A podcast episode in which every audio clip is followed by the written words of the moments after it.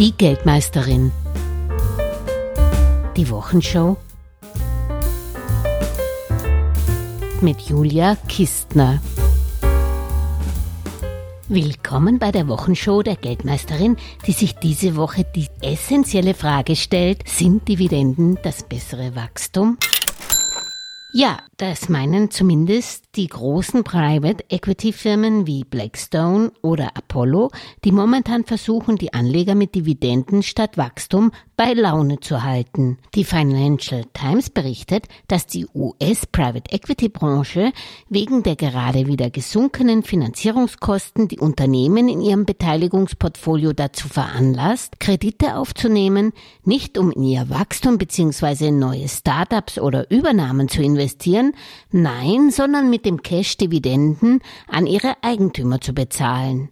Das erinnert mich wieder daran, bei Dividendenwerten genauer hinzuschauen, womit sie ihre Ausschüttungen eigentlich finanzieren. Lieber Kalorienbomben als scharfe Munition.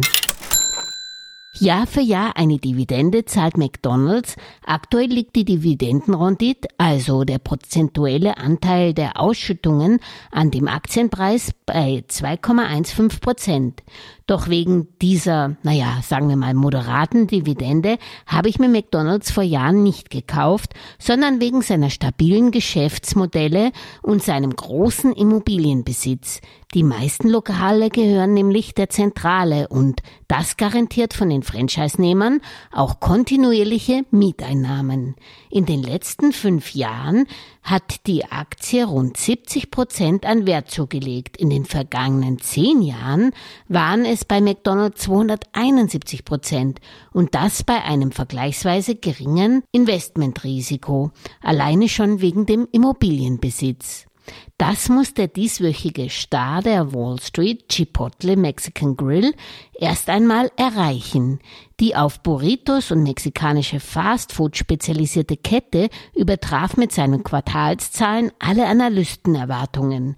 Die Umsätze der nicht neu eröffneten Filialen stiegen im letzten Quartal um 8,4 Prozent, gerechnet hat man nicht einmal mit 7 Prozent.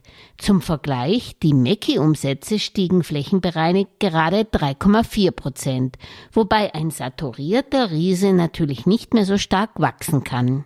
Ich habe mir Chipotle letztes Jahr in den USA vor Ort angeschaut und war eigentlich ziemlich enttäuscht vom Angebot und habe der Kette eigentlich nicht so viel Potenzial gegeben. Inklusive der Neueröffnungen stieg der Quartalsumsatz von Chipotle jetzt um 15,4 Prozent auf 2,52 Milliarden US-Dollar und das nicht nur durch Flächenexpansion, nein, sondern auch durch höhere Margen und höhere Auslastung. Trotz allem setze ich persönlich lieber noch auf den Platzhirschen, auch wenn ich zuletzt nahe dran war, McDonalds aus meinem Langfristportfolio zu verbannen, nämlich wegen dem Höhenflug der Appetitzügler von Novo Nordisk und Eli Lilly. Doch Mackie hat sich und seine Speisekarten bis dato immer neu erfinden können und an aktuelle Trends angepasst. In den USA ist man jetzt übrigens mit einem Mini-Ladenkonzept Cosmex gestartet, das weniger Essbares, dafür mehr margenträchtige, coole und kultige Drinks und Shakes und Eistees verkaufen soll.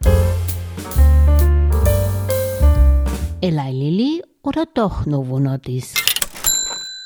Apropos Kalorienbomben und Gegenmittel. Der Pharmakonzern Eli Lilly hat wenig überraschend eine erstklassige Bilanz gezogen.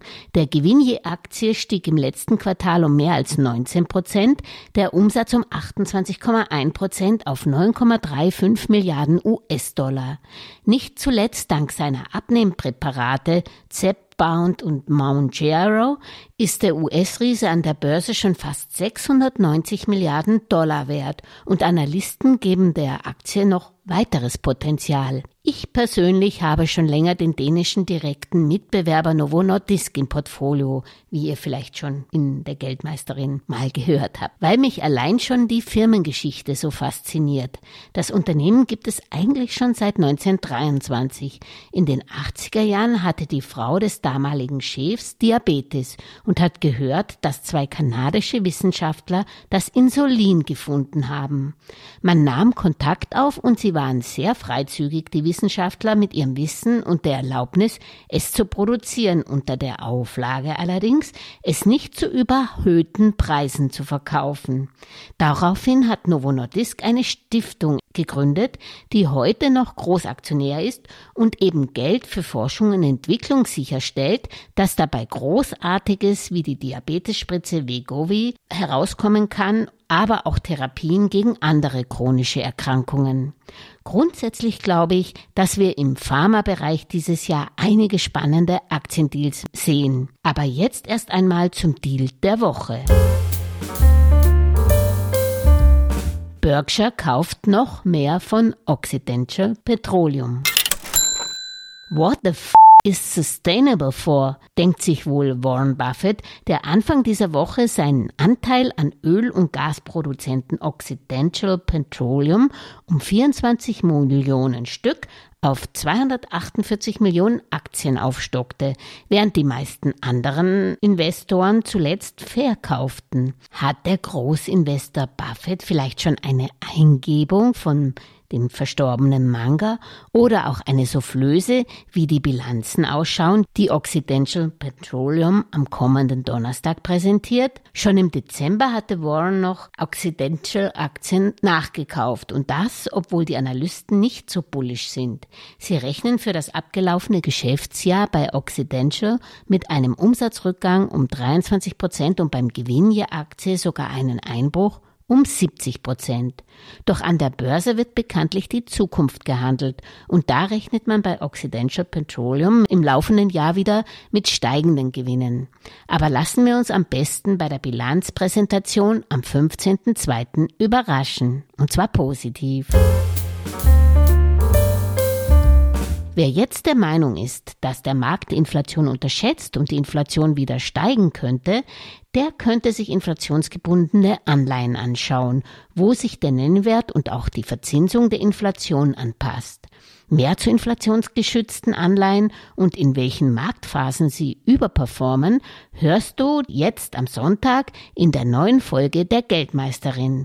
Zu Gast wird Clemens Hansmann, Anleihenexperte bei Gutmann sein. Ich hoffe, wir hören uns. Eure Julia Kistner. Alles Gesagte ist nur die persönliche Meinung von Julia Kistner und daher keine Anlageempfehlung und keine Rechts- und Steuerberatung. Für Verluste, die aufgrund von getroffenen Aussagen entstehen, übernimmt die Autorin Julia Kistner keine Haftung.